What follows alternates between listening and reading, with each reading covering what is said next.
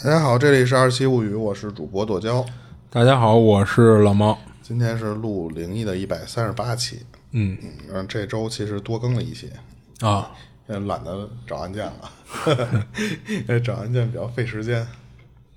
然后我先来念一个咱粉丝投稿吧，他网名叫阿里路亚，他之前给咱投过，当时他给咱投稿那天还是有有点时间了，因为他碰这事儿的时候是投稿的前一天，但是我这因为给人放的有点久了，所以就不是昨天的事儿。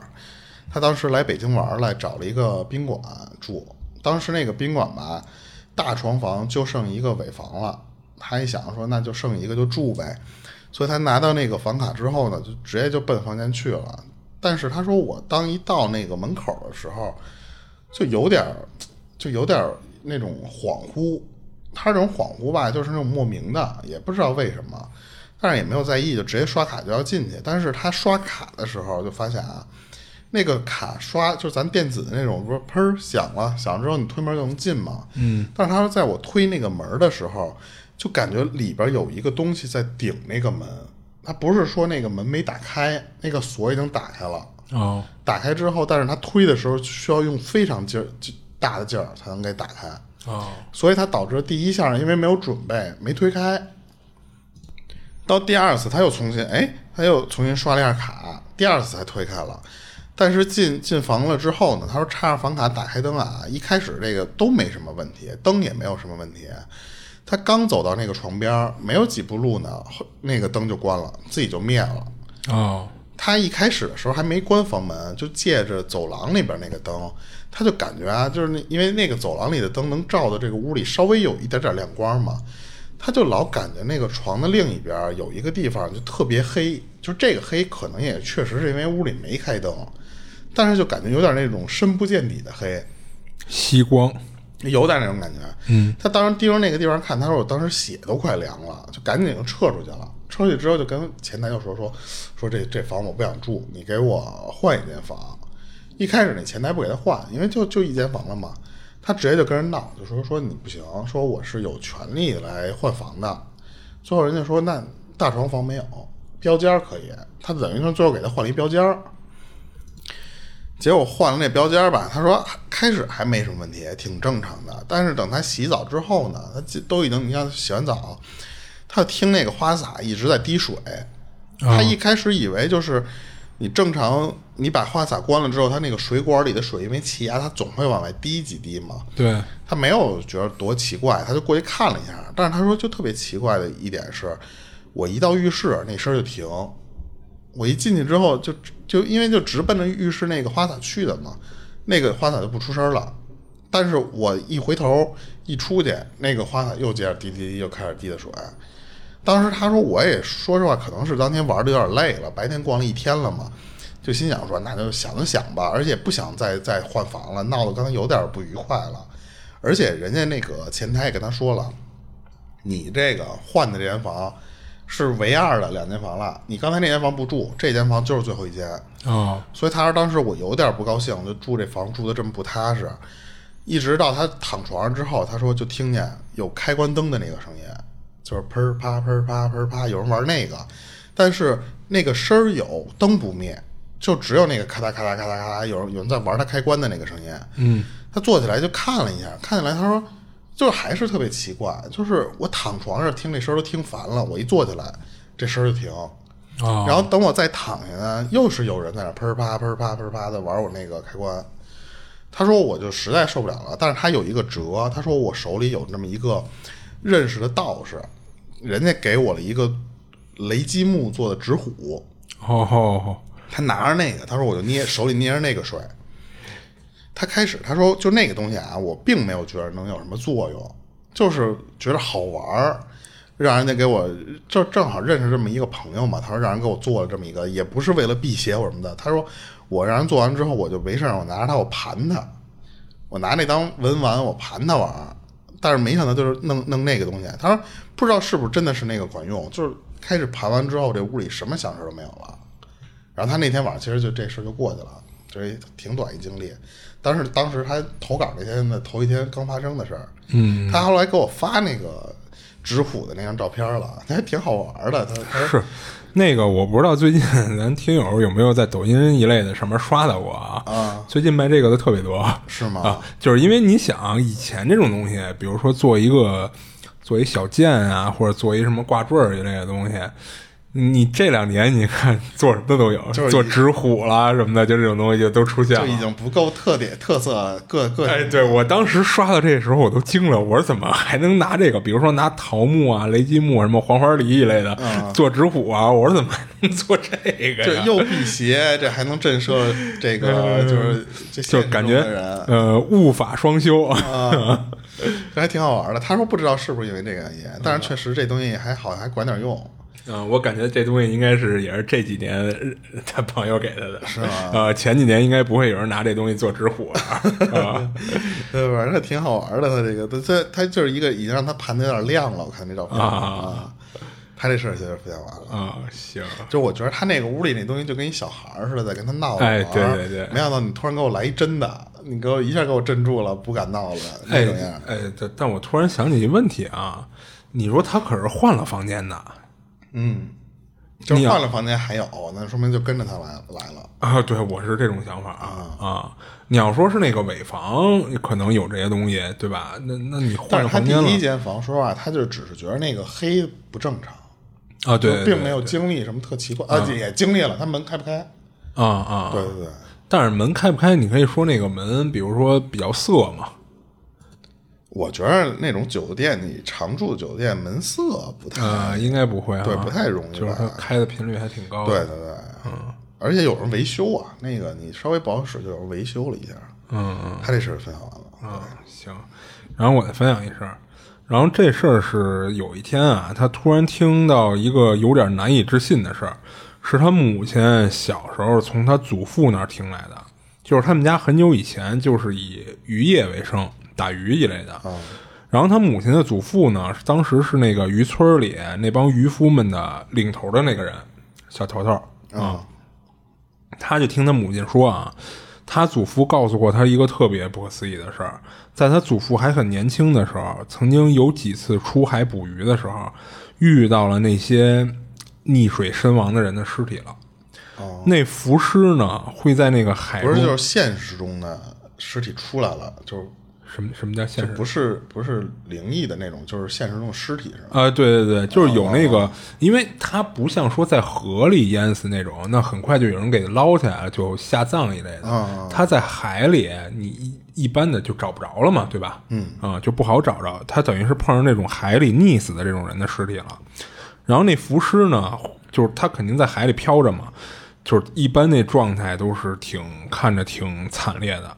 不过诡异的是什么呀？那些溺水而死的那些尸体，在遇到船的时候，他们会慢慢的往船的这方向飘，靠近这个船，就是给你的感觉，他在往里边靠近。啊，啊、然后那会儿年头比较早嘛，所以当时这帮渔夫的那个船都是比较古老的那种，就是大多还得靠人力去划一类的，都不嗯就没有装那种机械引擎一类的船只，都是那样的。所以呢，他祖父在遇到几次浮尸以后啊，发现这浮尸还在往自己船这边飘，都会玩命的划着那个船，就试图去摆脱那些尸体。不过诡异的是什么呀？那些尸体摆脱不了。哎，似乎都会紧随在其后边，一直跟着他这个船。然后由于那会儿他祖父呢都是一个人，就是因为本身船就不大，嗯，你就就不会一帮的人，就不像现在似的，好家伙弄一大船，然后一帮人去海钓去什么的，跟那种还不一样。这都是那种小小船儿，对，就自己打上来了，自己够吃，或者说再卖什么的就完事儿了啊。然后那会儿他祖父都是一个人在船上进行捕鱼嘛，所以他其实也没办法说把这些尸体给拉上船，然后帮人安个葬一类的。我靠，我们家这边放炮了，哈、是，等我关一下窗户。啊 昨儿我们家那边也就这好几年没感受过了，就疯狂的放就晚上时候能放一会儿，白天特安静。啊，那肯定，那肯定啊继续，啊，对，跑偏了啊。然后那他祖父也没办法把这些尸体给捞上来放船上，然后再加上他就是被生计所迫嘛，也不能说我看见个尸体我就中断我的捕鱼作业了，对吧？那我到时候我吃什么喝什么呀？因此在这种情况之下啊，这帮渔夫们就形成了一种就类似于，呃，有点潜规则似的东西。他们会什么呀？就是嘴里念叨一些类似于祈祷的话，然后具体来说，就像是说这个，就是对这个溺水尸体说什么呀？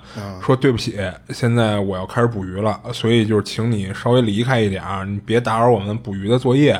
说作为回报呢，我一定会让你安然的回到陆地上。但是这是在我捕鱼之后的事儿，就他还得给人捞回去。哎，对对对，他既然这么说了，你肯定得这么干嘛。啊，然后祖父说什么呀？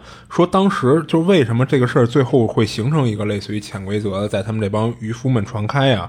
是因为他们发现啊，只要你说了这样的话，做了这个事儿之后，啊，那些溺水的尸体就真的会跟你保持着一定远的距离，不会玩命的往你船这边靠近了。我靠啊，你明白吧？所以就好像还真的能听得懂似的啊，就这事儿。然后之后，在这个结束捕鱼作业之后呢，就开始返程，他们就会对这个尸体说：“说我已经捕鱼结束了，我现在要回去了。”不是，他们不是说捞上来，是因为当时不是说了吗？他们都是那种小船儿，你一船上放放一些鱼，就基本上就满载了。他得兜着人回去呗。呃，你听，更神奇的在后边儿，他还不是兜着人回去，说什么呀？就是现在我们要回去了，请你要跟好，跟上来。哦，我然后不可思议的是什么呀？他们只要说完这段话之后，那尸体就会保持一个若即若离的那个距离，然后跟着他们这个船回到港口，就好像在给这个尸体指引方向似的。啊，然后他母亲祖父说说，无论这个人啊变成什么样的，似乎都不想一直待在海里。然后他在他母亲听完这个就是挺奇妙的这个事儿之后啊，他都会在想说，也许回到陆地就是人类的天性吧。他说，其实在这事儿在他听来啊，更像是老一辈人传下来的一些都市传说性质的事儿。嗯啊，因为他也没法验证真假，因为毕竟跨着年代呢。然后虽然这个事儿呢可能不太可怕，但他想讲的是他的一个经历。然后这事儿是他在前年夏天他去海边的时候发生的事儿。就是他这人呢，他说我没办法去海边游泳，但这个是有原因的，不是说因为他不会水啊。他能在游泳池或者说在河里游泳，但是他不能在海里游泳。就是害怕嘛。哎，对，原因其实要追溯到他小时候，就在他小学的时候啊，有一年暑假，他到海边游泳，结果在海中溺水了。当时和他一块儿去海边游泳的那朋友也溺水了，后来呢，他得救了，但他那朋友死了，淹死了，没救上来。他说那个就是说句没出息的话啊，事儿发生的那会儿，他实在是太绝望了。所以几乎他有点不记得当时溺水过程的这个记忆了，他只记得好像是附近的游泳的大人们把他们拉上岸的，然后那会儿他和朋友啊被大人拖上岸送到了医院，等于他朋友还是被人捞救上来了，嗯啊、但是呢送到医院，这已经不行了。哎，在紧急治疗结束之后，当时那个医生和护士都歪着头看着他们俩的脚，因为他和他朋友的脚踝上都有被人捏过的那种淤青，哦，嗯，而且是两只脚上都有。然后后来呢，他听那个医生和警察在讨论啊，他们推测什么呀？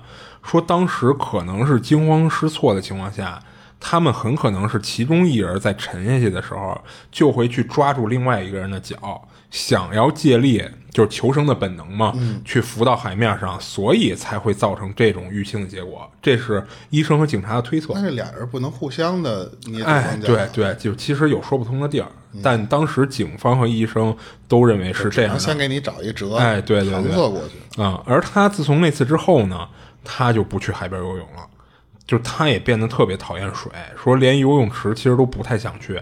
但随着时间流逝啊，就是他也渐渐就克服了他对水的这种厌恶，但还是没办法说去海里游泳。不过呢，他不能说在海里游泳的理由啊，并不是因为在他旁边的朋友死了，而是害怕。就是虽然他已经忘记了这个溺水的过程，但他因为有股就是难以理解的那种莫名恐惧之后啊，他就不敢在海里游泳了。而从那个事儿发生之后呢，每年夏天，其实呃，这到后来他也说了，其实到最后也不是说每年了啊，就一开始他还是每年夏天，他都会去那海边儿去祭奠一下他那朋友。当然也不会说我拿着一堆纸什么的去海边去烧给朋友，不不是那样。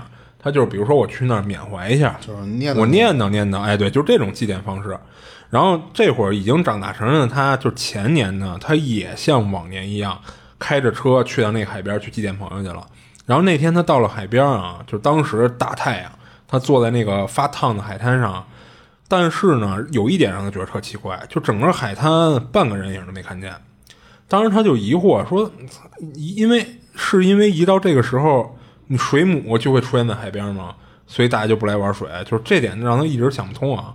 然后后来他走到一个地方，就坐在海滩上，就一边就回想着他那朋友，就一边打开了那会儿他那朋友，就因为他朋友死的时候还是小孩嘛，当时特别喜欢喝那种玻璃瓶的可乐，嗯，他特意带了两瓶过去，一瓶自己喝，另一瓶就直接就插在海滩上，就相相当于是给朋友的一种祭奠了啊。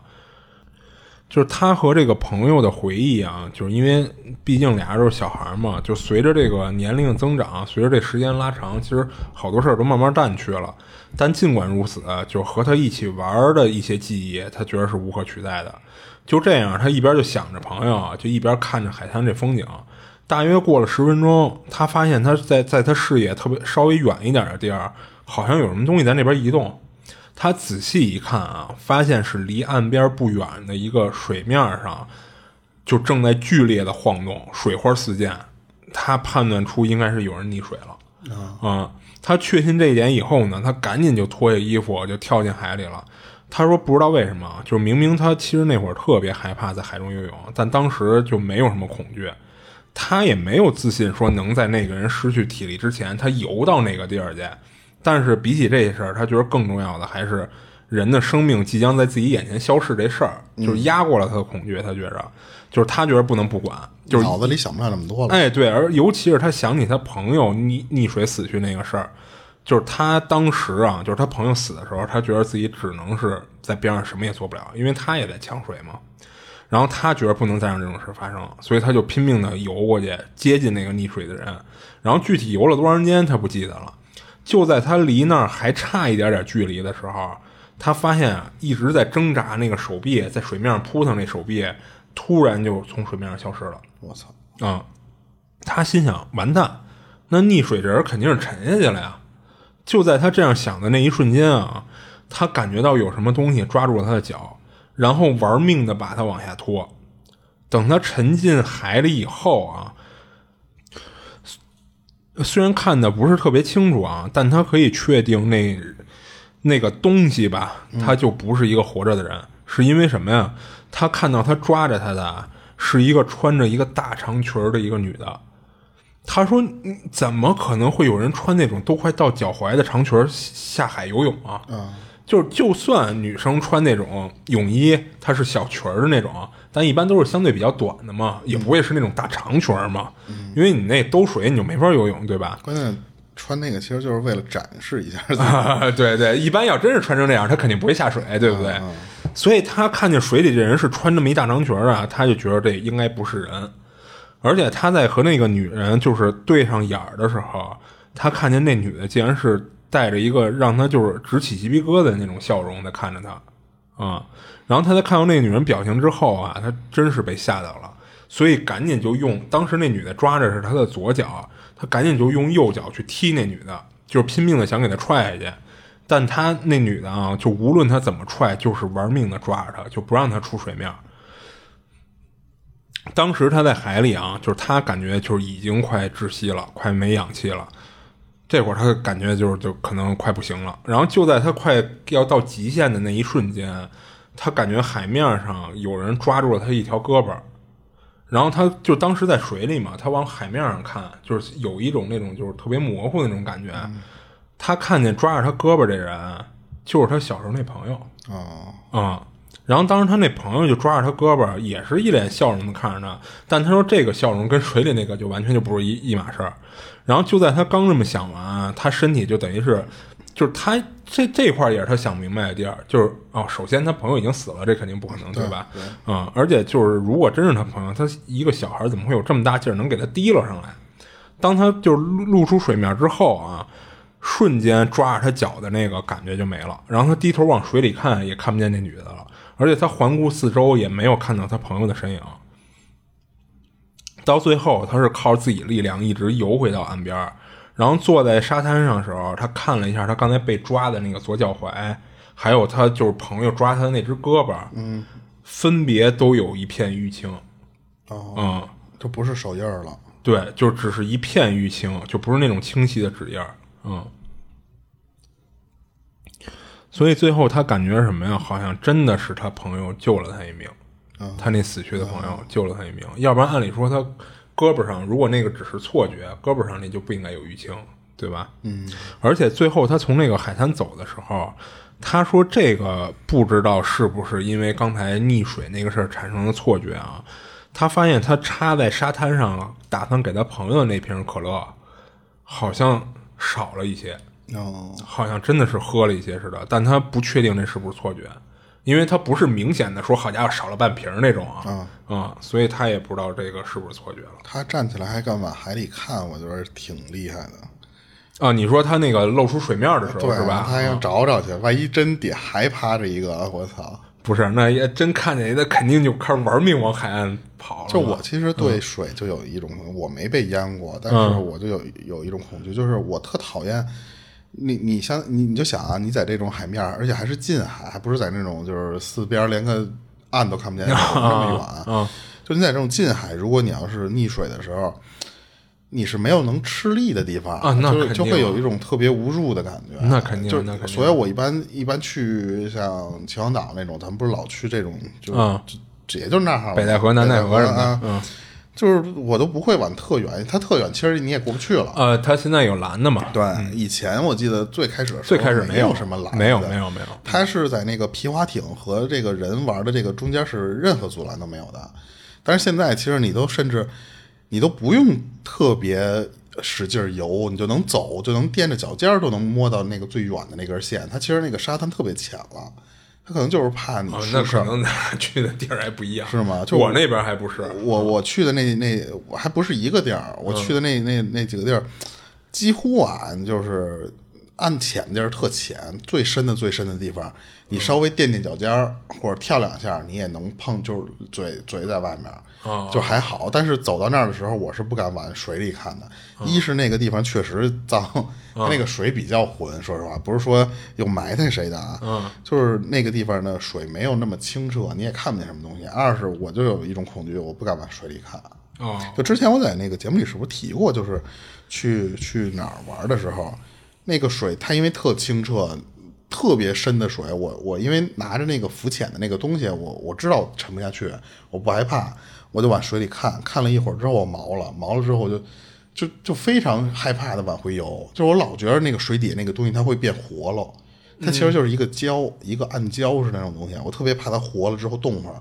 哦，我就老有那种恐惧，所以我当时看你说他还把那个脸贴去之后上水里看了一眼，嗯，我说这没有，他倒他倒不至于把脸贴过去看啊，嗯，就是他就站水面上看，哎，对对对哦。对，那那还行，对，啊，你得讲完行，他这事儿分享完了，啊，我这儿有一个是咱们粉丝，他说要匿名的，他经历了一个挺奇怪的事儿，但是他这个奇怪是确实当时给他吓得差就差不多了，快，是去年六七月份儿那会儿，他在家里没事儿干的时候，在家里他们家有一个摇摇椅，就跟那种、那那什么躺椅，摇摇椅不叫就是躺椅，就是那个能躺那上面那么晃的那种东西，啊，那不就叫躺椅吗？不是躺椅是那个你晃不了的。啊啊，没事儿不重要，他在那上就躺着躺着就就睡着了，嗯，睡着之后吧，他就感觉就有点儿说实话，就是那种在半梦半醒间混沌的那种感觉。他发现自己醒，就是可能是那种就是想起起不来，就想醒醒不过来的那种样儿。嗯，他就发现自己可能是被掩住了，当然被掩住吧，他就感觉自己他就后面的形容啊，他说其实后面的经历都是梦，但是他是能清晰的感觉自己在梦里的那种，就清醒梦的那种感觉似的。嗯，他能非常确认我现在在做梦，不是现实中，但是他就是醒不过来。哦，他就发现啊，他们家自己的那个屋门儿被人打开了一条小缝儿，而且呢，能就他因为盯住了那个门之后，他他说我能看得非常清楚的，就是那个缝儿里边有一个女人，就慢慢的就是探出头来了，你知道吧？往他这个屋里看，而且他能看见他那个女的是一个头发特别长、特别黑的一个一个长发的那种那种形象，当时咧着嘴的冲他乐，而且是没说头先进来了，然后慢慢的好像这个人也要挤进来的那个样儿。嗯，他说我当时就感觉挤进来就是他对，就是那种就是先先试探性的偷探个头，然后这个身体慢慢的往往里固有的那种感觉。但是他说我那个屋里因为有猫，那个猫啊，他说当时就已经怕的就不行了，就往他自己那个摇椅后面炸毛了都要对。他当时就害怕的一点什么呀？他说我首先被这个形象，就家里突然进这么一个陌生人，肯定很害怕嘛。还一个就是他说我不想让他害怕，就是害我们家那只猫去。他就一直在那挣扎，挣扎完之后，他就最后就是其实就醒过来。他这次终于就醒过来了。醒过来之后，他说：“哦，他说我这是做了这么一个梦，但是这个梦感觉不太好，就是有点噩梦，而且说实话，这个就这个这个噩梦的这个场景太真实了。他当时没有就缓过来之后没有太当回事儿嘛。过了一礼拜，过了一礼拜的周周六的时候，他去他朋友家玩去。他玩的挺晚的，吃饭的时候他就聊起他自己这事儿来，说我那天我做了一个这个梦，然后大概什么，他跟他朋友就这么形容了一下，然后讲的那过程中，他说我还特别害怕呢。结果就在聊这个事儿的时候，聊着聊着，突然肚子特别疼，就特别想上厕所。他不是那种就是钻心的疼，他就是那种你想上厕所那种样儿。但是他说我在我朋友家吧，不太好意思上上上大的。他就说说反正离我们家不太远，他一看时间，他说差不多了，说我回家吧。我我不在你们家那个上厕所去了，一直就等于告别了他那朋友之后，就一直往家里走。结果他说就到家上完厕所还是不舒服，就感觉还不是光是上厕所的问题了。就我觉着他有可能是不是就是吃饭的时候类似于那种肠胃炎发发作了，还是怎么着？嗯，他他上完厕所之后，他就觉得还是难受，一直到第二天就开始发烧。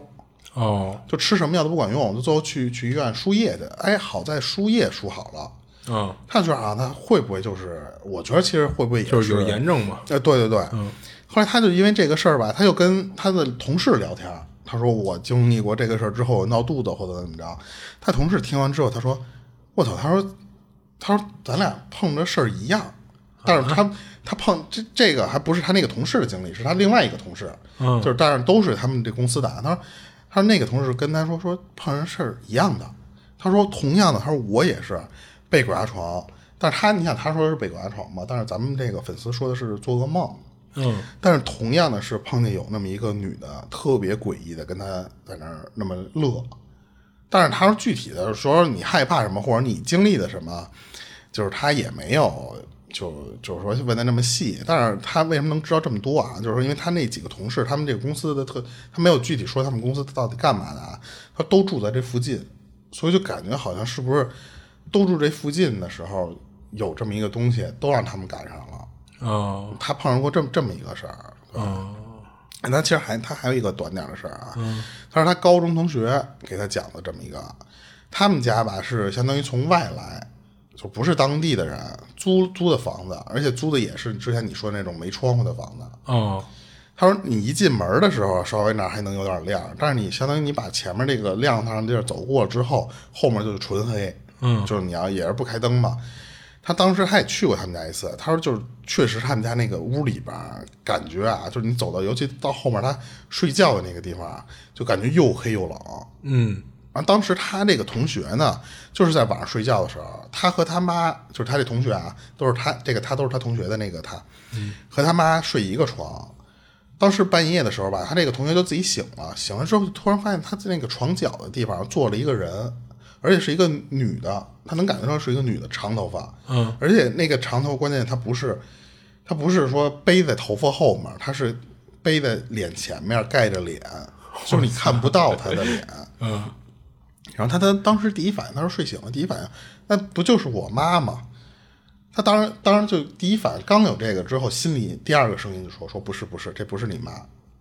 他当时就就下意识的往他妈那个方向瞟了一下，发现他妈就这就在那儿睡呢。哦，他直接就就吓得这么一激灵。他说我我也不敢看他，我也不敢叫我妈，就就装睡，一直到就是等到第二天，就是在自己睡醒了，他说没敢跟他妈聊这个事儿。哦，对他这个同学经历其实就分享完了。哦，你是不是想到了那个万和天宜他们拍的那个那个电影短剧？是不是 报告老板吧，还是什么里边的那个？啊，就是辫子小芳他们把那个贞子给给给再编了，给啊对对就是他从头到尾就露不着脸，给调教了一下，他对。他正面就是一大辫子，对对对，就我当时看的时候，我也想的是那个画面。对，他说他那个，他有一个小，就是有一个小小小伙伴儿，那时候他说他们那个小伙伴儿就有那种，就跟之前我说我那个同学的那个体质似的，同事那个体质似的，就是他就是你走到那个路灯底下，那个路灯就就有时候就会巧，他走到的那个路灯就会灭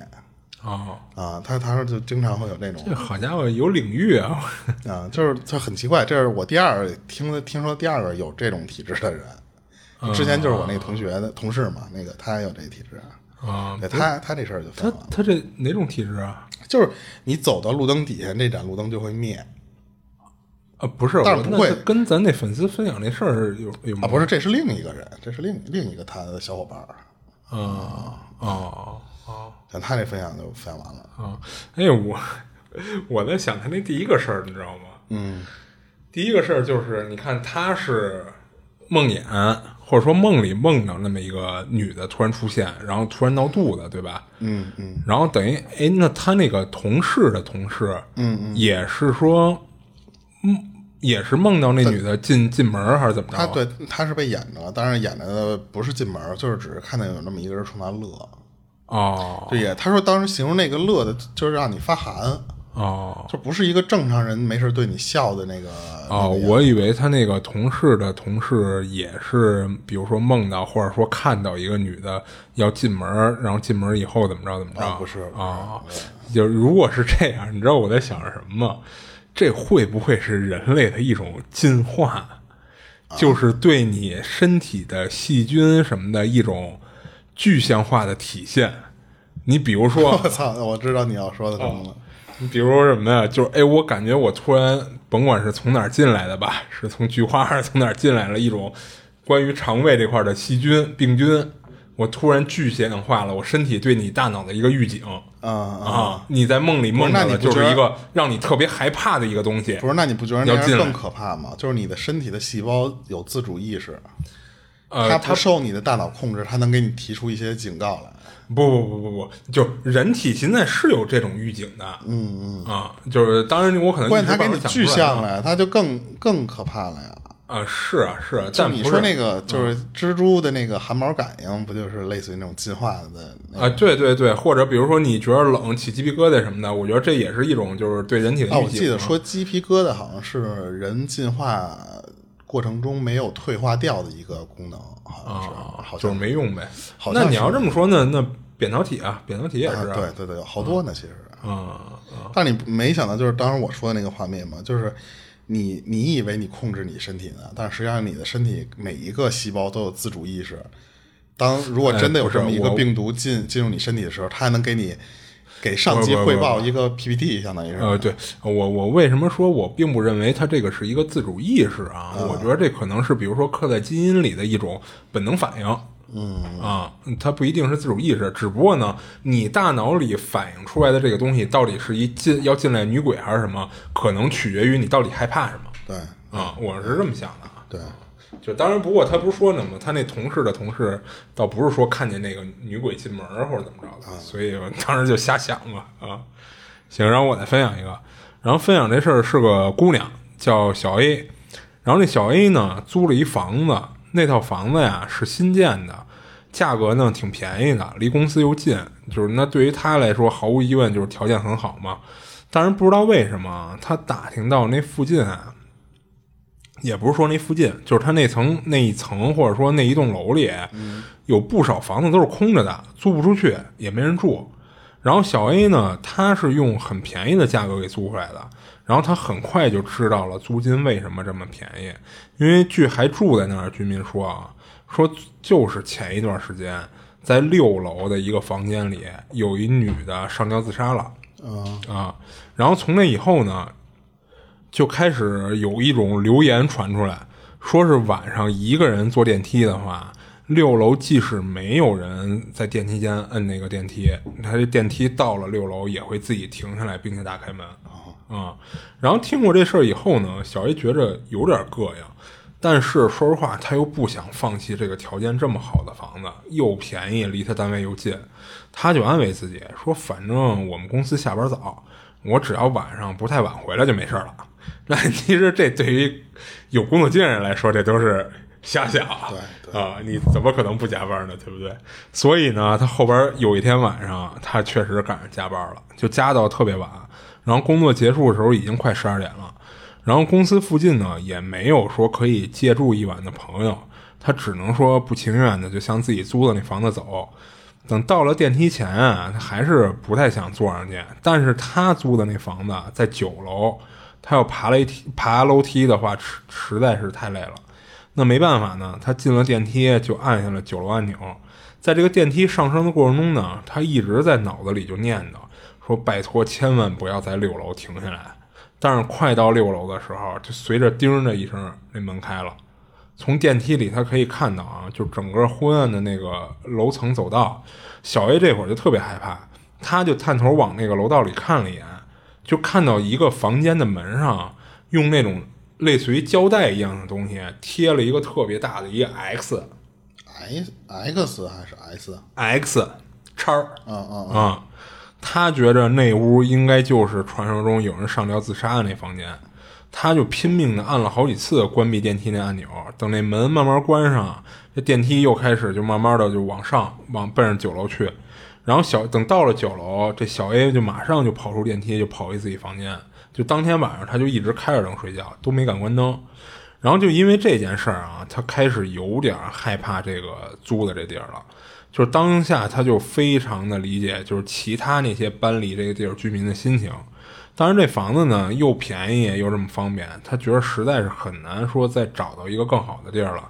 小 A 就下决心说：“我以后再也不深夜回家了。”他打算接着住下去。嗯啊，之后很长一段时间呢，就是因为他这工作确实没有那么大的加班情况啊，没有出任何问题。等到了冬天，到了他们公司开年会那天。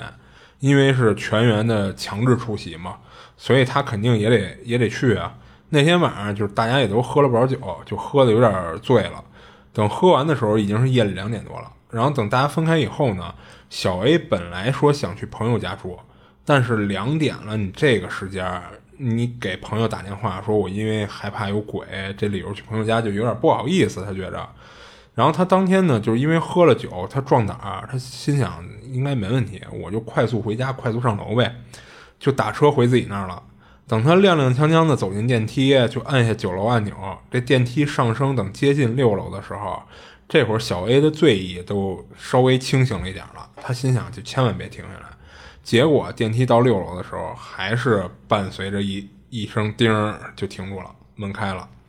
他又看到那个令他觉得毛骨悚然的楼层，然后小 A 这会儿这醉意就完全消失了，但是他突然想说，会不会是这楼里有人恶作剧啊？就故意在六楼摁那个电梯。但是其实他后来回想这事儿的时候啊，他觉得当时脑子绝逼是抽了，这不太可能是有人恶作剧，因为怎么会有人知道什么时间有人要用电梯啊？对不对？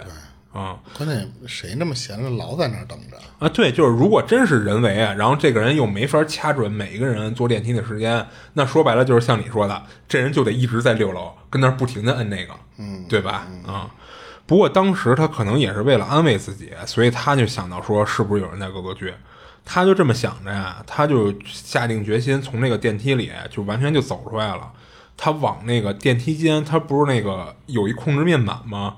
他往那控制面板那边看，他想看看是不是能看到有人跑走的影子或者怎么着的。但是看过以后，一个人都没有，而且整个楼道里就静的让他觉得特别害怕。然后就在他准备回到电梯里的时候，他电梯旁边的就是他整个那个电梯外侧的门，嗯，就是特别的光滑，就跟镜子似的，你知道吧？他从那个反射的那镜子那块儿，就类似于镜子那个。映出小 A 他身后，他看到他身后站着一个女的，哦，是一大长头发，然后脸巨白那女的，然后他看见那女的就站在他身后，一直在盯着他看，他这被被这反射出来这个影像，直接吓得就赶紧也不敢坐电梯了，直接就顺着楼道就开始往楼下跑，然后等跑出楼以后，他直接还是给他朋友打一电话，就搬他朋友那儿住去了。啊。然后他跟朋友那儿住了一段时间以后，就找一天白天，让他朋友跟他一块儿回来，回这出租屋的把东西搬走，他开始退租了。嗯，他这事儿分享完了。哎，你有没有那种每次开电梯都担心外面突然门口堵一人，面无表情等电梯似的那种？呃，我担心的是什么呀？我担心的是电梯门开了以后，电梯里边站一人。啊，那他妈你那叫扯淡！为什么呀？啊，你是说你在外面是吗？对啊，就比如说啊，我是说在电梯里边啊，我你知道，其实正常情况下，如果我看见电梯是从楼上下来，下到一楼，它开开里边有人很正常，这我有心理预期。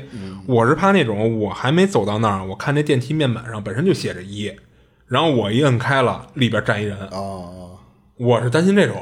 我以前搬到这儿，就最最近这一年应该没有那个心理阴影了。嗯，每次我出去的时候，在电梯里边，我特别怕到一层的时候，有一个人站在那儿，就是一你想一般人等电梯也不会有什么表情啊，对啊，我就怕那种一开门有一个那种面无表情一老头儿。但 是你这种担心，我觉得很容易碰上啊，就是很容易碰，所以我才害怕嘛。对啊，就是你要不容易碰上的事儿，我可能就不害怕了。嗯，我就最讨厌就是那种，因为你在一层你是不能。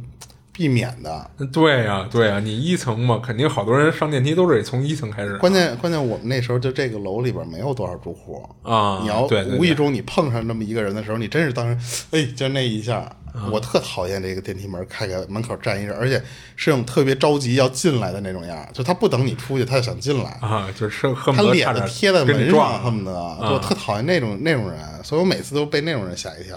哦，那其实我上电梯的时候，我就特别爱那么站。就当然，如果里边有人，我肯定会让一下啊，但我就爱那么站着。所以一般我在外面等电梯的时候，我都会就看见电梯快到的时候，我就拿着手机，我不 就不往那儿看。对，我就低着个头，就装个刷手机呢，我就给你避免一个这种。哎，那你不担心我说那种情况吗？你从大老远看电梯就在一层停着。你过去一摁，一开门里边站所以你如果那个时候刷手机的时候，你会避免这种害怕。就是你那个时候你不是直视它，你是余光发现里边坐一人，站一人。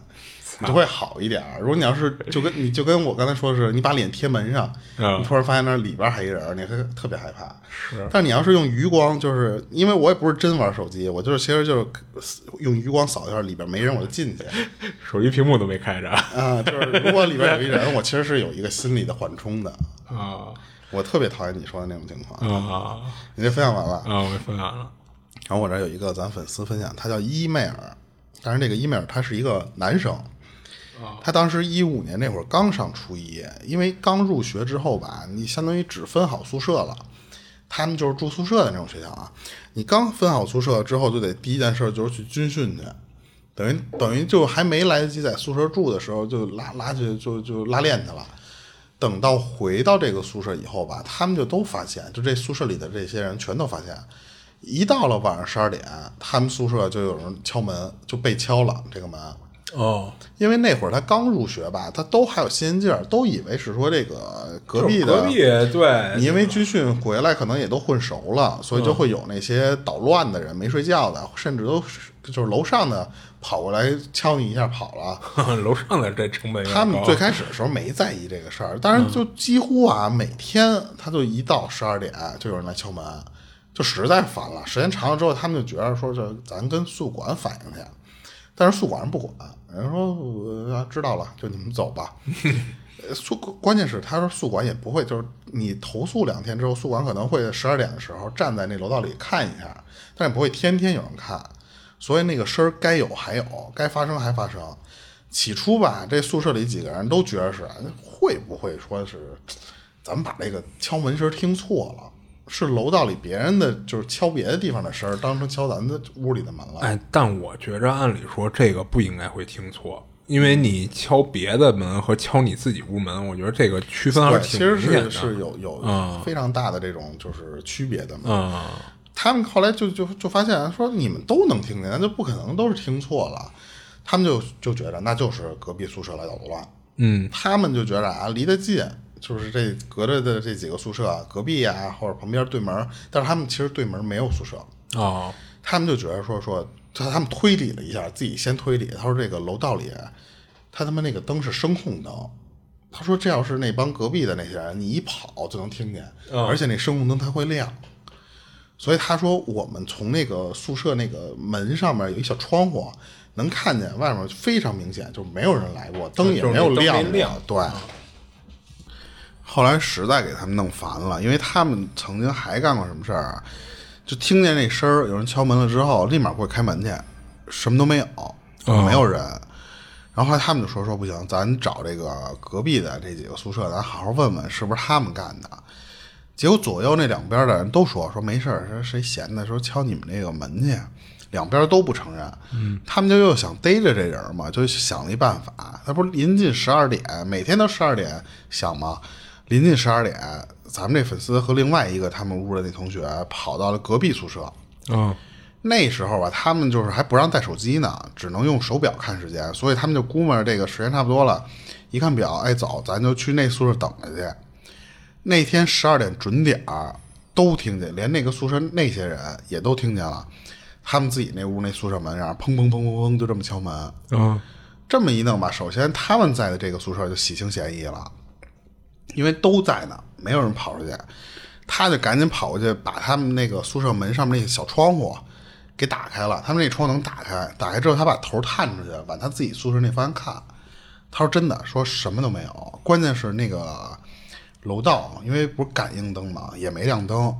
但是他说，他说我盯着那个外面看了一会儿，有点害怕，心里就莫名的有点害怕。嗯，因为黑呀、而且他说探出头的时候，就你你首先你黑咕隆咚，你就先找，说就在你找这过程中，就那声音就停就没了。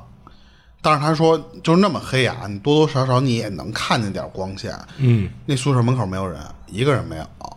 然后看了一会儿，他就不敢看了，回头就跟那宿舍的人说：“说我今儿晚上就在你们宿舍过了，我不回去了，就就先将就一晚嘛。”然后别人就问他说：“那你看见什么东西了？”他说：“他说真的，说实话，我什么都没看到。但是我他说我不知道是不是错觉，就是在我把头探回来的时候，就是这不伸出去了吗？相当于他从小窗户往回这么缩脖的时候，然后把那窗户关的这这一瞬间，好像外面有影子，有那么一个影子，但是我真的是没看清楚什么东西。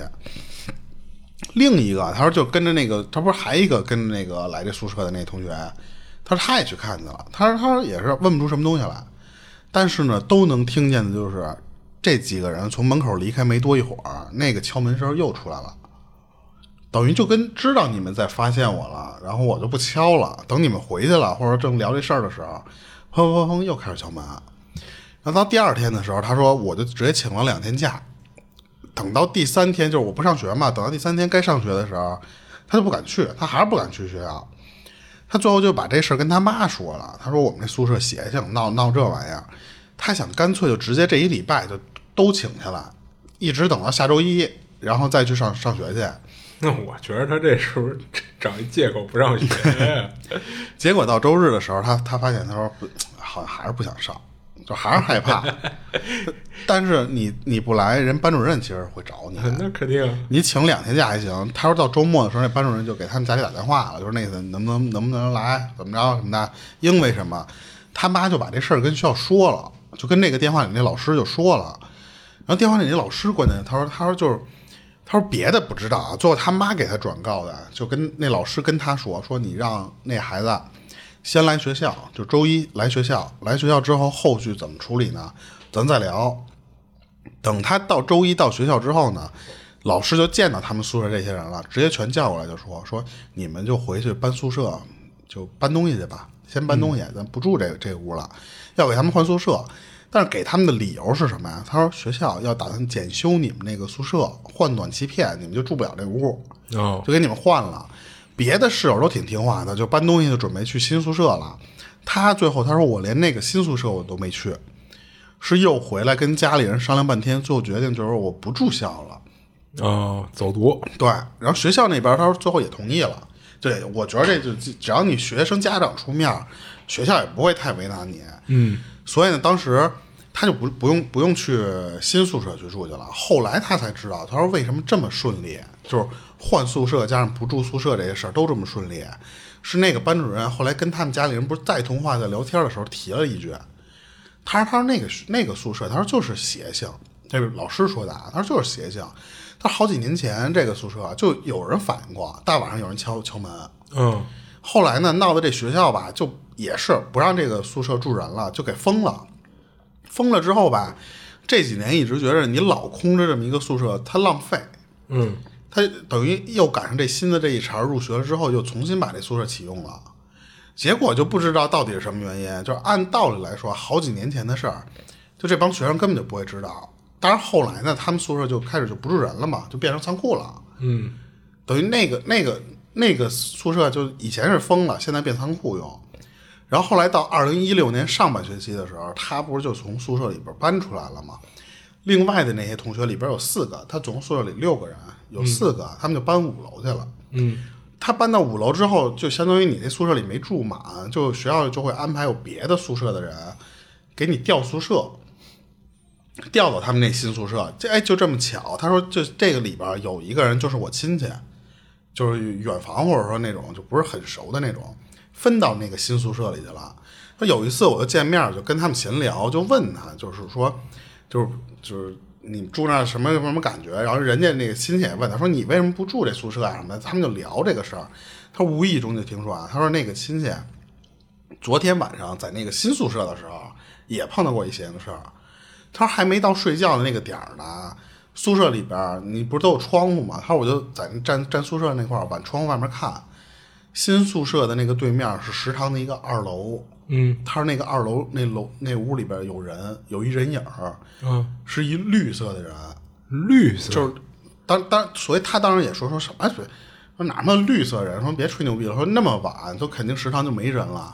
比克，关键他说我们这首先这是你想休息那个点儿就不可能吃饭了嘛，所以他说怎么可能食堂会有人熬通宵呢？但是他那个同学就说说真的，说我真的看见了，因为他说就是咱们那宿舍不是后面食堂嘛，宿舍里其他人也能看见，就是另外他搬过去那几个同学都看见。然后他开始的时候不信，但是后来他们聊这个事儿的时候，他他有同桌，这他们在班里聊这个事儿，他说就是后面一同桌一女同学，他说他说那个那个那女的也说过这事儿，你找她聊去吧。他就有点不想跟这个亲戚聊这个事儿了嘛。那俩人就开始聊，他在旁边听着，结果一听他，结果那个人就说说他对啊，他说就我也见过，就那女同学说我也见过。这俩人就开始聊起这个人影来了，然后他就特好奇嘛，他说、哦、那真有，我听听去。结果后来他就就跟别人打听，就跟宿舍里那那不是就之前宿舍那些人，加上那些别的班级的人，就就聊这个事儿，说食堂这现在又多出一人影来这个事儿，就真让他问着这么一个一个，就是只能说是传说吧。说是当时他们那个食堂完工的时候，结果才刚开始投投投用，结果就死了这么一个女学生，也就赶巧了，就走就走到灯底下，她那个灯掉下来了。哦，他装修的那个灯正好砸着了，嗯。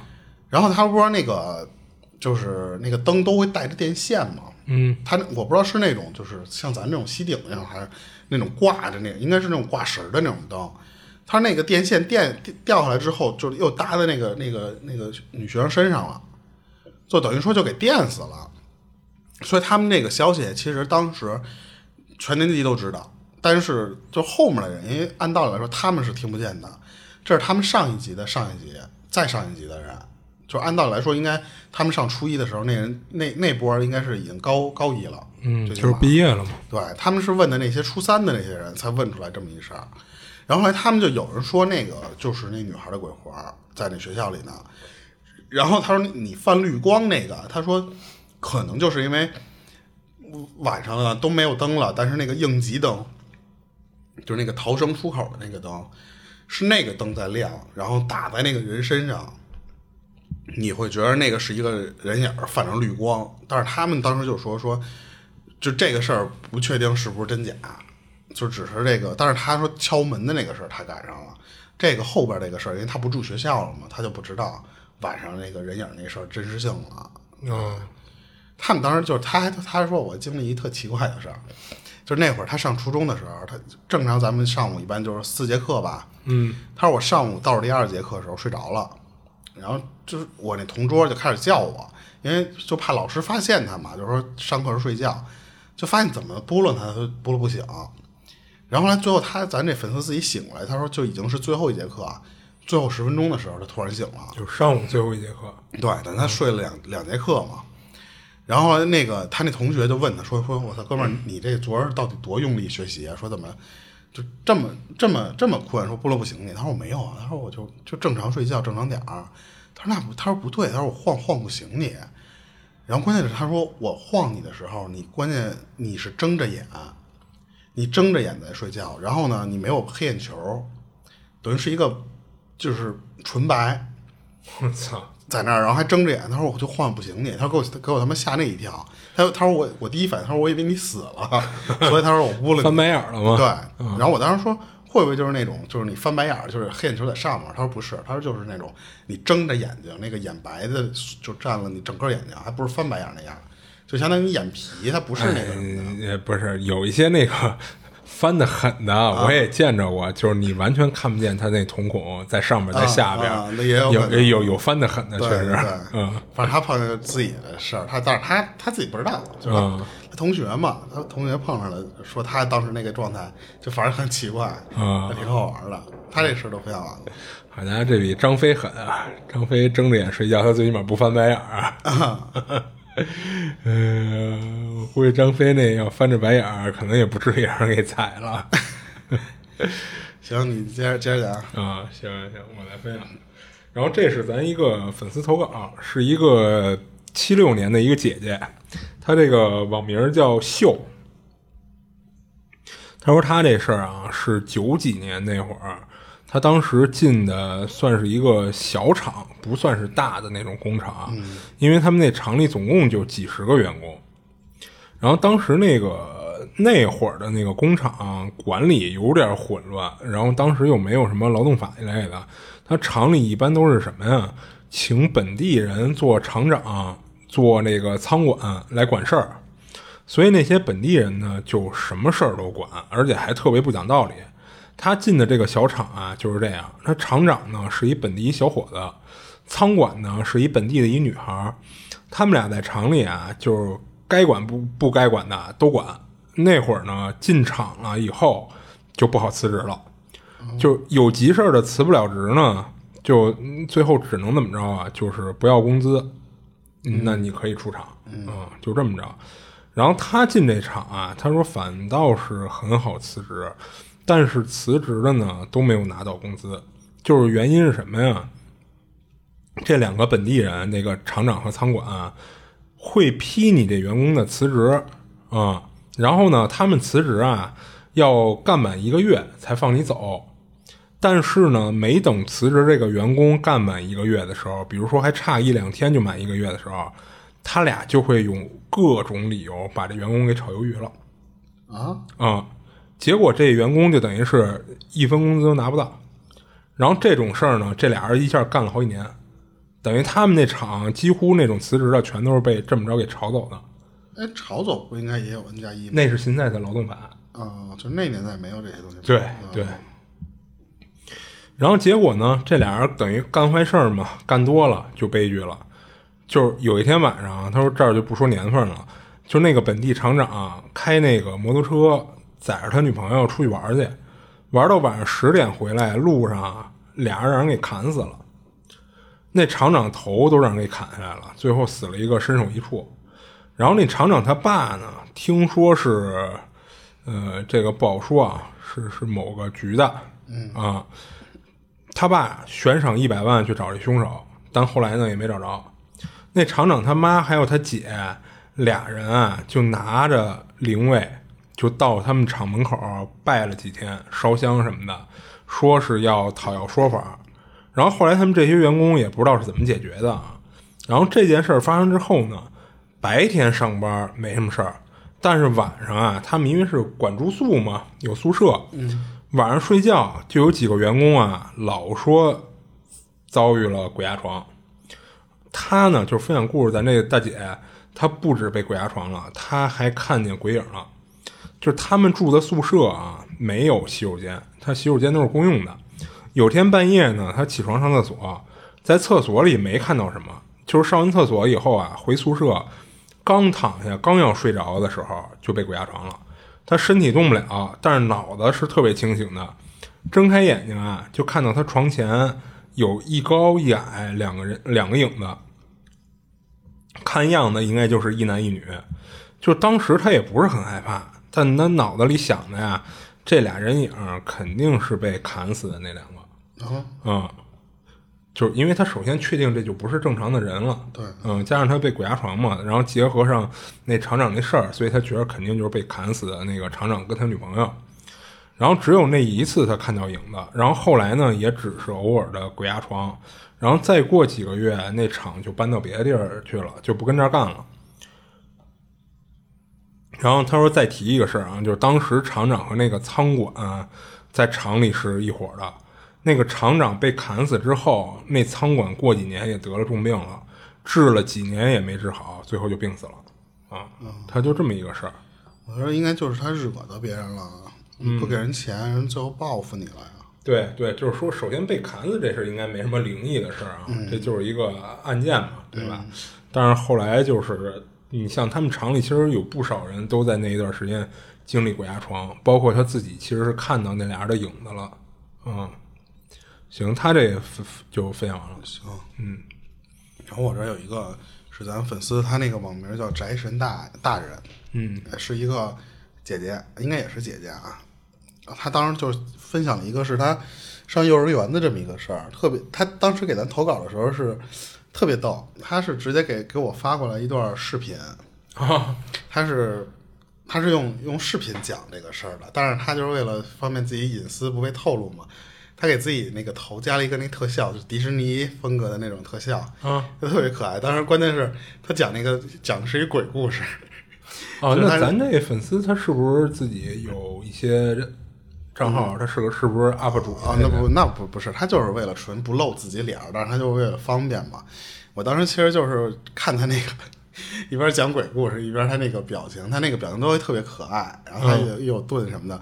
就当时我看他那个分享，他这个事儿也特特逗。他因为是发生在他小小时候，就是上幼儿园那会儿的事儿。嗯他那会儿他因为是女孩嘛，他说就是，但是我那个岁数也特淘气，他就已经就是当时怎么把他妈给惹的那个事儿已经记不住了啊，就给惹急了。啊，反正就记得当时是临睡前给他妈弄不高兴了，他妈就说说那个你呀站床边罚站不许睡觉。他那时候是跟他妈睡一块儿，睡一个屋的啊。啊，就不让他上床。对，就是就是为了惩罚他嘛，然后就还把那个屋里所有灯都给关了，就巨黑，就让他在那床边这么站着。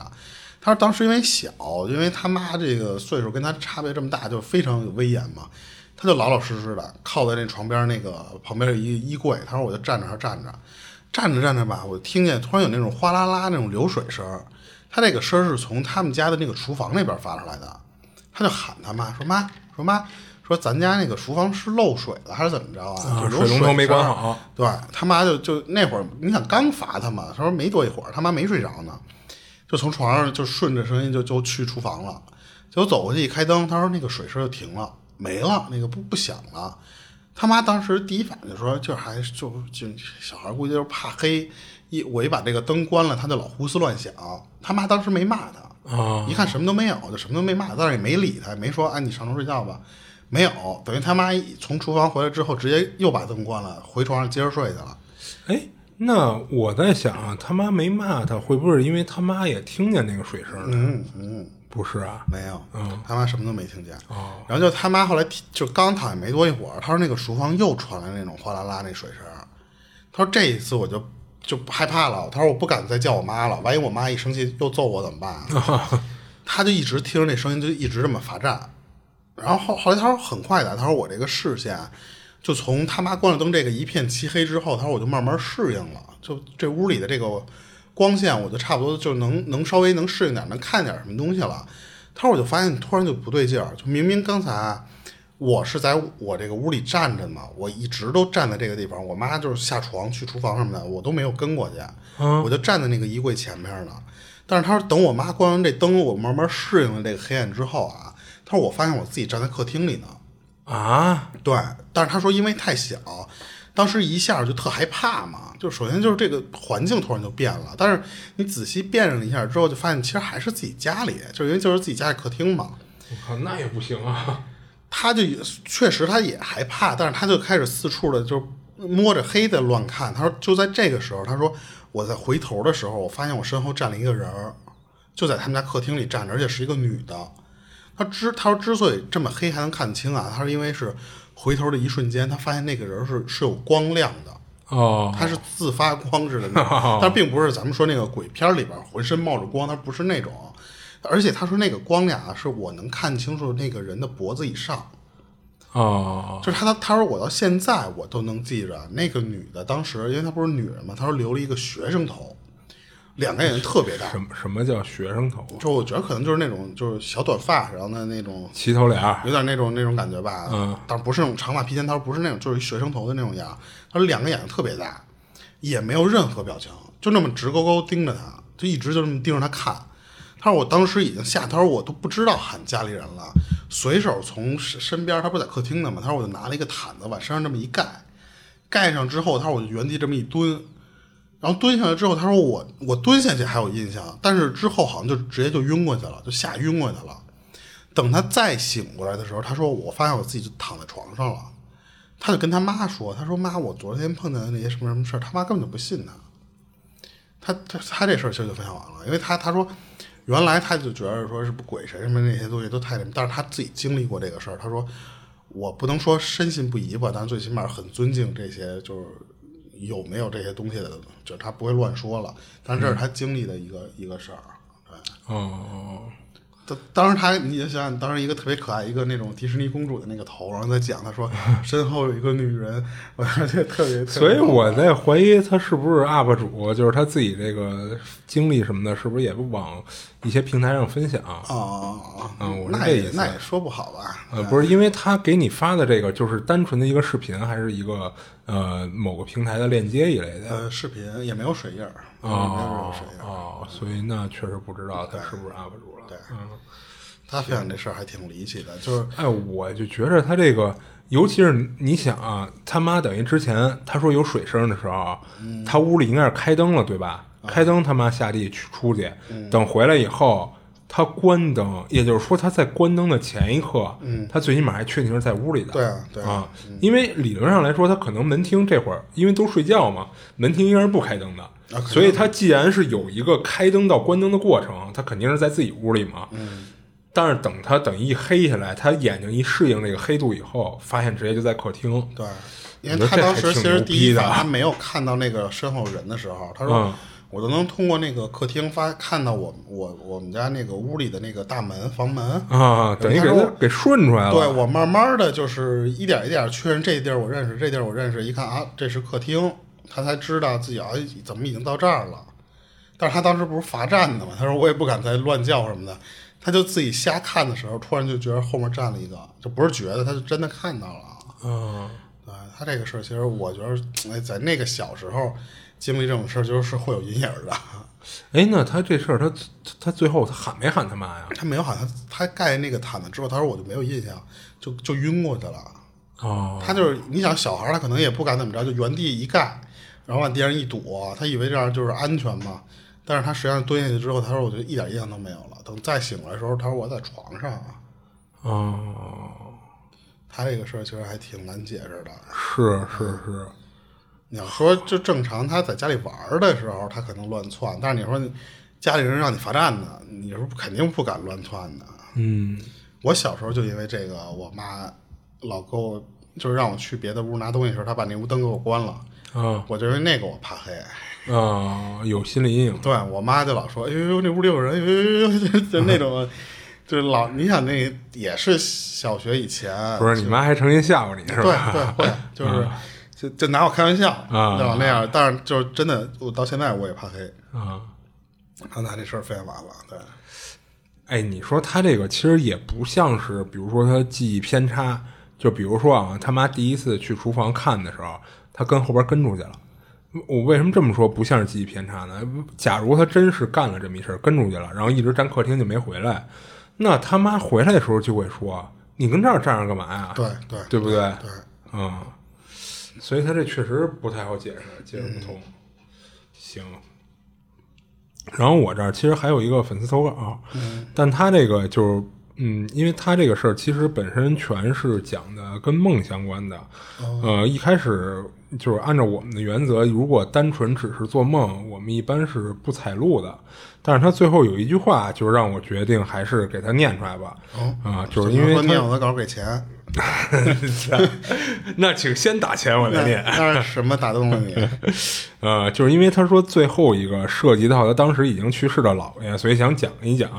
而且加上他也补了一句说，如果不可以用的话，就耽误你们的时间了。就所以我觉着，呃，我觉得就还是给人念一下吧。然后咱以后要是再有投稿的粉丝，如果你单纯只是做了一个梦，呃，我觉得就可以不往灵异这方面投稿了。嗯，好吧，嗯，行，那这次就咱先给这粉丝再念了啊。就是当时他在上大学。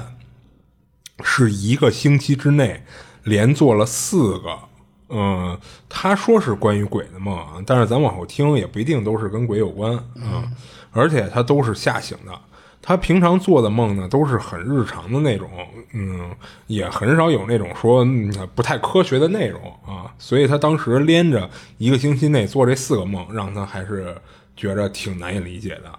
他这第一个梦最长是当时梦到啊。在大学的教学楼，他们的那栋楼呢是一栋综合楼，然后一楼的前面是，呃，就是它一楼就你像咱不是走廊两边，呃，就是其实按他的说法就是分前分后嘛，嗯，就是两边一侧是什么，另一侧是什么，它等于是一侧是食堂，然后另一侧是浴室，然后二楼呢是空置的，就是什么用都没有，三楼是他们老师办公室，四楼是图书馆。他梦到啊，自己当时在二楼，但是梦里这二楼呢还在装修，就全都是毛毛坯房。然后梦里呢，他是刚洗完澡，上身穿了一件牛仔外套，穿的很齐整，但下身呢就裹了一条浴巾。哦，这穿搭也挺奇葩的。然后他当时手里啊提拉着自己的裤子，就他梦里的设定就是特别着急，想找个地方给换上。不知道怎么就来到了这个毛坯房的二楼。他记得三楼洗手间的位置啊，就是他知道三楼洗手间在一什么位置。他觉着二楼啊应该也是在同一个位置有这么一洗手间，他就往他那个位置走。他想的是什么呀？虽然可能在装修，但我只是换个衣服，我又不是上厕所，应该问题不大。等靠近洗手间的时候呢，他听到里边有冲水的声。心想呢，既然已经能用了，那我换衣服就更没问题了呀。但他一直挺怕洗手间这种地儿的，况且整层都没有人。他想着说，等里边这人走了，他进去把洗手间的门关上，就不进隔间了，就直接在一进门，比如说我一关上门，我就在门后边，我就把裤子穿上就完了呗。他是这么想的，他就站门口等，然后等了半天呢，里边走出来一个清洁工阿姨。穿了一个那种上个世纪的那种深蓝色的工作服，还戴了一白帽子，就是你像咱小时候食堂阿姨经常戴的那种一白帽子，就是为了头发不掉下去什么的那种，对吧？然后这阿姨出来的时候啊，她就感觉这人怎么黑眼圈那么重，但是她说她近视看不太清啊，等他。就等那个阿姨从那个洗手间里彻底走出来，等于就离了她近了，她才看清楚，那压根儿就不是什么黑眼圈而是这清洁工阿姨整张脸都是黑的啊，是像那种敷的那种海藻面膜啊啊啊，就是那种，她当时吓得直接坐地上。那应该是白眼圈啊，不是啊，因为你想，他等于眼睛没问题，眼睛周围都是黑的嘛，所以他离得远的时候，以为是人黑眼圈呢，啊，然后他不是吓得坐地上了吗？然后那阿姨就弯腰凑近他，面无表情的跟他说了一句：“你怕什么呀？”啊，就说了这么一句话。然后他这第一个梦到这儿就吓醒了，啊，然后接着讲他这第二个梦啊，他就分享故事这粉丝，他呃应该是个女生，但是在梦里呢。他是个男的，嗯，四十多岁吧。然后第一视角的梦，就是他判断自己性别年龄的依据啊，是他旁边还有一个四十多岁的男的。他知道有这么一个设定，旁边这人是他发小，叫老王。然后他们俩呢，在一大河边站着，是那种太阳快快下山那会儿，就黄昏那会儿，就当时这河边有很多芦苇，还能看到这个河边河里啊，还有很多人在玩水。但是他俩心情呢都不太好。看着看着，河里玩的这这人啊，这老王就忽然就指着很远很远处一个年轻男孩，就很激动的就嚷起来了，还一直挥手就跟他喊说说那是我儿子，那是我儿子，就说这个。然后梦里他一直没说话，但是他内心里就是有一想法，就是听老王喊儿子啊，他内心想的什么呀？就是他一下就害怕了，就是因为这老王的儿子不是早就死了？啊，就是这个设定也是梦里的设定，也是梦里的设定。但是老王呢，不知道是无视了这个事实，还是太激动了，就一直就冲远处那年轻男孩就挥手，然后再喊，比如说喊他名字了什么的。然后他当时在梦里就有点害怕了。然后远处的那个人影啊，在他这个发小这老王就冲人挥手喊完以后，那个人影真的就向他们游过来了。然后他就越来越害怕。然后到这儿他梦里就醒了，因为他是觉着那个。年轻的孩子可能真的是老王他儿子，只不过是已经死了的状态。嗯嗯，所以他到这儿他就吓醒了。然后第三个梦里呢，是在他家，他梦里啊是白天，他睡觉被吵醒了，就等于什么意思呀？他先是梦到自己在睡觉，嗯，然后在梦里，梦中梦啊，对，梦中梦，梦里的他在梦里醒了，就这意思，明白吧？然后他醒了以后啊，就在梦里，他就感觉这个卧室的阳台上有很多小孩在吵闹，他就特奇怪，说哪家里哪来那么多小孩啊？然后就起身去看去了。然后他们家阳台门上半部分是玻璃的，透过这玻璃啊，他看到阳台上有六七个小孩正趴在窗户上往下看，就都是小男孩，然后穿着蓝色衣服，就虽然穿的全是蓝色的啊。但不是什么统一的校服，就是日常穿的那种衣服，只不过就可能赶巧了，这帮孩子全是蓝色的，他就很奇怪了，然后就开门去看去，开他那个阳台门去看啊。但是他奇怪一点是什么呀？他透过就是没开那阳台门，他透过那阳台的那个玻璃能看到这帮小孩吧？但是等他拉开门，就全都看不到了。啊。但是呢，他在拉开门的过程中啊，就是因为他是有一个过程的，这个过程出现了开开门的，就是从门缝的这半拉看不到小孩但是开门的过程中那个玻璃上是又能看到，就出现了这么一个过程啊。然后这是他第三个梦，然后到这儿他就被吓醒了。蒙版？什么玩意儿？就 P.S. 里的蒙版？蒙版？嗯，没没事没事没事。你又说到 我不懂的东西了。然后这第四个梦是梦到他姥爷了，就是他姥爷当时已经去世了。他从小呢，感觉姥爷啊跟他们家人关系都不太好，就包括他姥姥跟他们家关系也不好，而且不光是跟他们家，就感觉他姥姥姥爷这俩人啊，跟自己所有孩子关系都不好。就他大姨啊、他妈什么的，就等于跟这。俩俩老头老太太关系都不好，嗯，但是呢，就是跟他们这个孙子辈儿，就是隔代儿，隔隔一代倒还好。不过呢，就平时他们之间住的比较远，见的不多，所以也比较生分。然后当时小，他也不知道为什么，其实到现在他也不知道啊。然后梦里呢，他有几个同学啊，就在街上溜达。他们家附近呢有一个地下桥，就什么意思呀？他桥上是走火车的。然后下面是公路行人的那种，他们就在下桥的那个坡上，他感觉他姥爷跟在后边，虽然在梦里呢，但他其实，在梦里他就知道他姥爷已经去世了，他有点害怕。可是他同学呢，似乎都看不到他姥爷在后边跟着，然后他就发现啊，他姥爷穿了一身白色的衣服，就给他的感觉有点像是白无常。啊，呃，为什么一不光是因为穿白色衣服像白无常啊？是因为他姥爷当时手里拿了一根棍子，那棍子上边挂着全是那种白色的穗儿，那不就跟哭丧棒，哎，对，打幡的那种东西似的吗？所以他就觉得有点像白无常。然后他一直呢，就是他姥爷一直试图用那根棍子在他头上做一撑杆跳的动作跳过去啊，从他后边。就一直在比划那个撑杆跳那动作，就是要起步了，要撑了，要跳了啊！一直在做这个动作。然后他说，当时写出来有点好笑，但梦里真的是特别害怕。然后他发现他姥爷干了这事儿，干了好几次都没有跳成功。他就越来越害怕。等最后一次，他姥爷直接就是一个助跑过来，一撑杆跳，就从他脑袋顶上跳下来了。跳过去以后，他就吓醒了。然后，其实他分享的这四个梦到这儿就都讲完了。他说，之所以印象很深啊，主要是这些，就是他认为梦里梦到的好多东西都是跟鬼有关的。他说，这些梦发生的时间都太集中了，都在同一个星期里。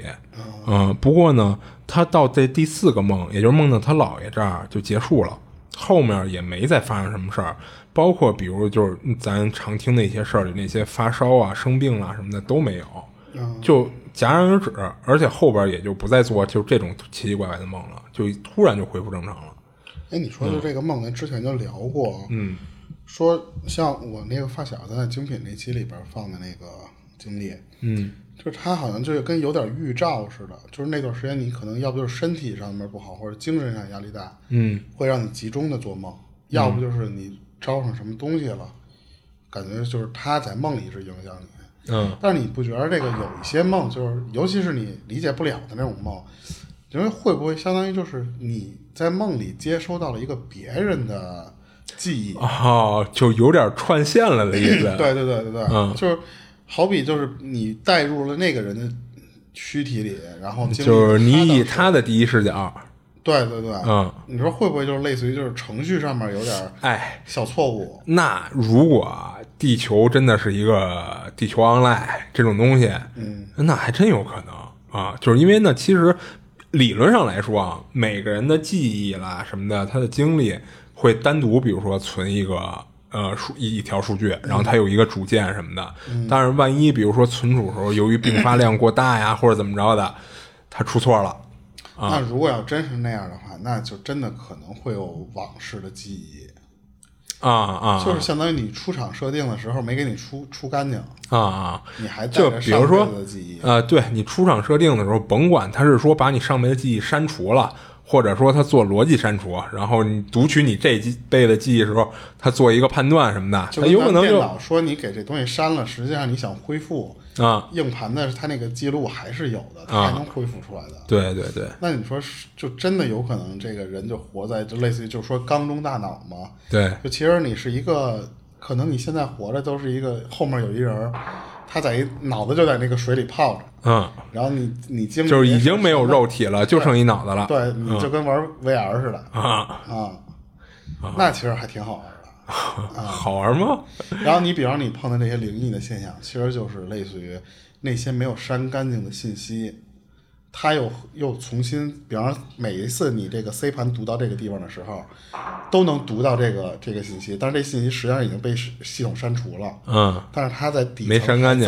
对，然后你还能再扫到它，嗯，那就好玩了啊。不是，问题是如果要真是缸中大脑啊，呃，是咱现在玩游戏都觉得还行，挺好玩的，但万一啊你醒了，醒了以后呢，你又发现一个是你连不回来了，一个是你除了不停的思考以外，你什么事儿都干不了。嗯嗯，啊，因为你就剩一大脑了。对啊，所以就是对吧不要开启那么大的智慧，不要开启民智，就就不要超脱出去是吧？啊，就是你就跟你你要变成 Lucy 的那个超体的那个，啊你变成那样你就无处不在了啊啊！最后就其实就无处不在，也就是 也就是不在了啊。啊，因为你确实没有肉体存在的话，说实话，你这人光有意识，我觉得也没什么意思。是啊是啊是啊，啊行，然后这粉丝投稿也讲完了。行，我这边没有了。啊，我这儿也没了。然后感谢咱们这几个粉丝的啊，对对对对，感谢所有粉丝的分享。对，嗯然后还是打广告，就是我们那个公众号上有投稿的方式，嗯，然后我们的详情里面也有投稿，还有进群的方式，然后就看您哪哪种方式方便吧，就是都可以给我们通过这几个渠道，对，然后就差不多就这样吧。行，嗯、这里是二七物语，我是主播剁椒，我是老猫，下期见。下期见。